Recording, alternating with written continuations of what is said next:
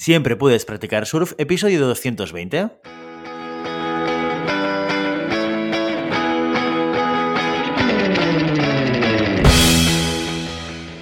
Bienvenido y bienvenida a Siempre puedes practicar surf, el podcast diario sobre recursos humanos.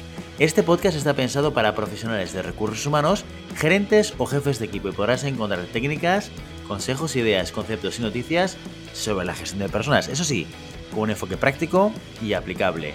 Hoy episodio 220 del jueves 5 de mayo del 2022, programa dedicado al monográfico del mes en el que explicamos de forma muy concreta y concisa conceptos relacionados con recursos humanos.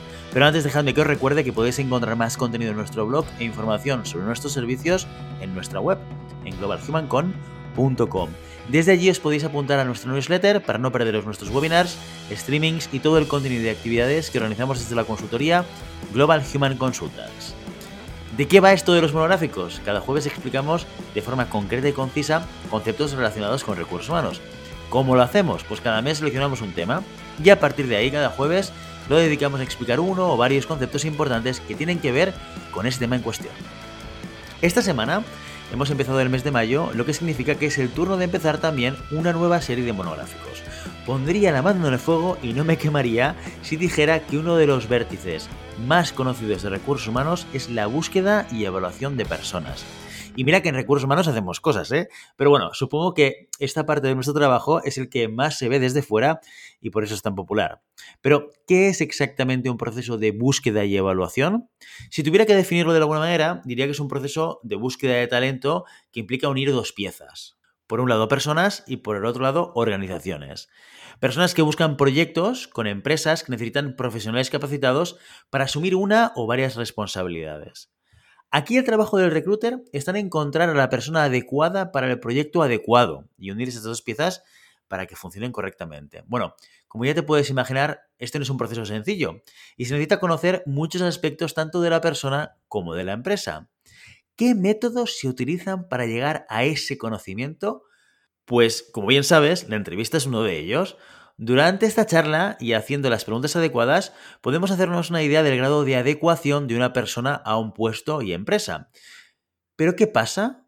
Que en una charla de una o dos horas de duración hay muchos aspectos que se quedan en la superficie y hay veces que es necesario profundizar un poquito más. Es en estos casos cuando nos servimos de la ayuda de los test psicométricos.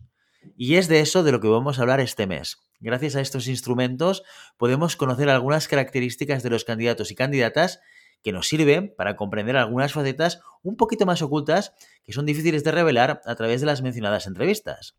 Durante este mes de mayo vamos a dedicar los jueves a hablar de los principales tests psicométricos que se emplean en recursos humanos según lo que se quiere evaluar.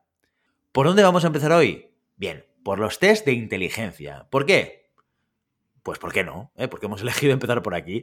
Y porque los test de inteligencia fueron los primeros test psicométricos creados en la historia de la psicología moderna. El primero real, quiero decir. Te cuento. Ya en la época de 1800 había científicos interesados en medir la inteligencia. Según sus teorías, cuanto más grande estuviera la cabeza de una persona, pues más inteligente era. Porque claro, más espacio debe significar más poder mental, ¿verdad? Más adelante, ya en 1900, otros colegas se dieron cuenta de que esta teoría no tenía ningún sentido. Entre ellos, Wundt relacionó la inteligencia con la capacidad de introspección. Cuanto más capaces de pensar sobre pensar, más inteligentes. Quizá un poco más acertado que sus colegas antepasados, pero aún así bastante alejado de la realidad.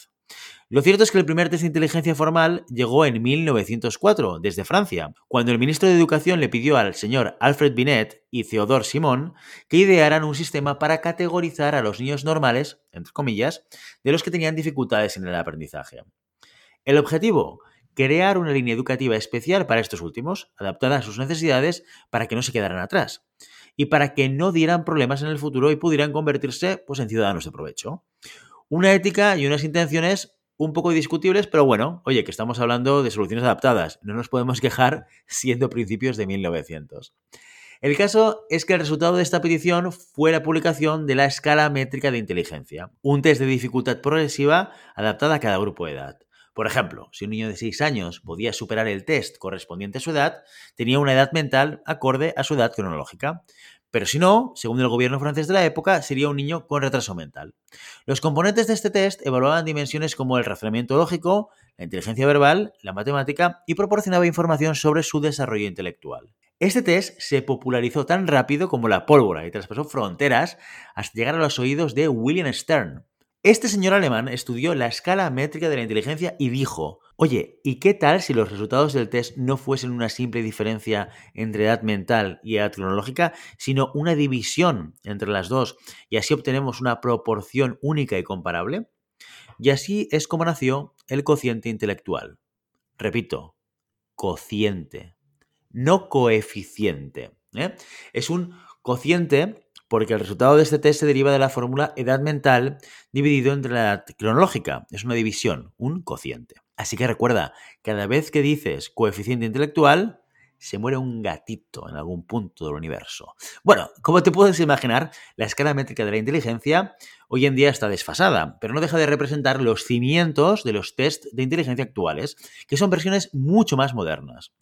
¿Se usan en la selección de personal? Bueno, pues sí, en algunos casos y para algunos puestos hay empresas que miden la inteligencia de los candidatos, pero con otros test que veremos a continuación. El primer de ellos es el test de Raven o matrices progresivas. Este test fue creado por John C. Raven, alumno de Charles Spearman, el psicólogo que desarrolló el cociente de correlación de Spearman. Hablemos primero de él. Spearman, aparte de ser muy conocido por sus aportes a la estadística, también es el creador de la teoría de los dos factores de inteligencia. Según él, la inteligencia humana tiene dos dimensiones o factores. Por un lado, el factor especial o factor E, que estaría implicado en todos los procesos mentales que requieren la inteligencia específica y que hace a las personas, pues, pues bueno, eso, especiales, lo que las diferencia de los demás. Si los extrapoláramos a las inteligencias de Garner, el factor E sería algo parecido a la inteligencia espacial, emocional, musical, etc. Por el otro estaría el factor general o el factor G, que sería la inteligencia general y hereditaria, común en todas las personas. Volvamos a Raven. Raven, como he dicho, era alumno de Spearman y pensó que una manera eficaz de medir el factor G de la inteligencia sería a través del razonamiento deductivo y los correlatos. Con ello, creó el test de Raven y de matrices progresivas. Su aplicación es muy sencillita. En 45 minutos una persona tiene que resolver un total de 60 matrices repartidas en 5 series. En cada matriz hay una serie de ilustraciones seriadas y siempre falta el último componente de la serie. En la parte de debajo de la lámina hay un conjunto de piezas posibles para completar la imagen, pero solo una de ellas es la correcta. El usuario debe averiguar qué componente falta. Este test no solo mide el razonamiento lógico, sino también la capacidad de abstracción. Y además, al no ser verbal, es más fácil evitar el sesgo cultural de los resultados. Una vez completado el test, se suman todos los aciertos y se comprueba la consistencia. ¿De qué manera? Pues observando el número de errores de cada serie. Según Raven, para que el test sea consistente, en estas no puede haber una diferencia de más de dos errores. Como en todo test psicométrico, una vez tenemos la puntuación, consultamos las tablas comparativas de percentiles. Cuanto más alto es el percentil, más inteligente es la persona. El test de Raven nunca da un percentil de 100, aunque se hayan acertado todas las matrices. El máximo es 95, lo que indicaría que una persona en ese percentil estaría en el 5% más inteligente de la población y estaría situado en el grupo 1, inteligencia superior. Le seguiría en el grado 2, o por encima de la media en capacidad intelectual, puntuación centil entre 75 y 94, el grado 3, o en la media de la capacidad intelectual, puntuación centil entre 25 y 74, el grado 4 o por debajo de la media de la capacidad intelectual, puntuación centil entre 6 y 25 y finalmente el grado 5 o déficit intelectual, puntuación centil igual o inferior a 5. Este test es muy popular y utilizado en recursos humanos porque al ser no verbal y estar estandarizado es muy eficaz para medir la inteligencia independientemente del nivel educativo como ya he dicho, la diferencia cultural. Además es muy sencillo, solo se necesitan láminas, un papel y una hoja de corrección. Existen variaciones del test de Raven, cada una de ellas destinadas a un público en concreto. Por ejemplo, la SPM, que sería la estándar y se puede aplicar a grupos de edad desde los 6 años hasta la edad adulta. La CPM, especial para niños de entre 4 y 10 años, y las matrices seriadas están construidas a partir de colores. Y la APM, una serie de matrices avanzadas pensadas para la evaluación de adolescentes a partir de 12 años y adultos con inteligencia superior a la media. Vamos, el modo hardcore de las matrices de Raven, ¿eh? para entendernos. En Internet puedes encontrar el test de Raven online para conocer tu percentil de manera orientativa, ya que sin la supervisión de un profesional los resultados pues no son válidos. Pero está bien, oye, para pasar el rato y averiguar hasta dónde llega tu nivel de razonamiento abstracto, pues está bien. El siguiente test del que vamos a hablar hoy es el de Merrill. El test de Merrill, o Terman Merrill, es en realidad una revisión del test de la escala métrica de la inteligencia de Binet para medir el cociente intelectual. Al igual que el test primigenio, el Terman Merrill evalúa la inteligencia general a través de las distintas dimensiones, incluyendo la inteligencia verbal y la no verbal. Concretamente mide seis áreas. La inteligencia general, el razonamiento fluido, el razonamiento cuantitativo, el conocimiento, el proceso visuoespacial y la memoria de trabajo. Entre las tareas que debe hacer una persona que ejecuta este test son analogías verbales, patrones de la forma, conocimiento procesual, memoria de la oración y la palabra, etcétera, etcétera. Al igual que en el test de Binet, el de Merrill sirve para obtener el CI y el grado de aprendizaje de cada persona evaluada en las distintas dimensiones y se sirve de 10 subtests o pruebas estructuradas cuyos objetivos de medición son el sentido común en las relaciones sociales, capacidad de comprensión, conceptualización verbal, conocimientos idiomáticos, habilidad de síntesis, concentración y trabajo bajo presión y anticipación de situaciones para predecir resultados a través de la resolución de problemas. El test de Terman Merrill es uno de los test de inteligencia más antiguos que existe y por eso en la actualidad muchos profesionales critican su uso y recomiendan utilizar pruebas más modernas. Y aunque es cierto que su uso en recursos humanos es minoritario, en el ámbito escolar todavía tiene bastante fuerza. ¿Conocías estos tests? ¿Los has utilizado? ¿Los has aplicado alguna vez? Me gustaría conocer tu experiencia, así que déjame un comentario a través de iVoox o en nuestras redes sociales. Y si crees que me he dejado algo en el tintero o que no he mencionado algún test mucho más importante, no te cortes y dímelo. Estoy encantado de escuchar vuestras opiniones. Y mientras tanto, ya lo sabes, no puedes detener las olas, pero siempre puedes practicar surf. Y hasta aquí nuestro episodio de hoy. Como siempre, queremos invitaros a que os pongáis en contacto con nosotros, nos deis vuestra opinión y nos sugeráis algún tema o alguna pregunta concreta.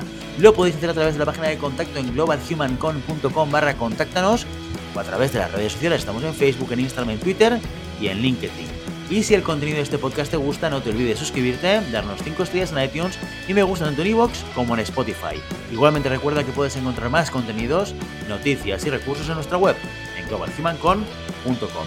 Muchas gracias por todo, por tu tiempo, por tu atención y por tu interés en estos temas sobre gestión de personas. Nos escuchamos mañana viernes con el programa sobre preguntas y respuestas. Hasta entonces, feliz día.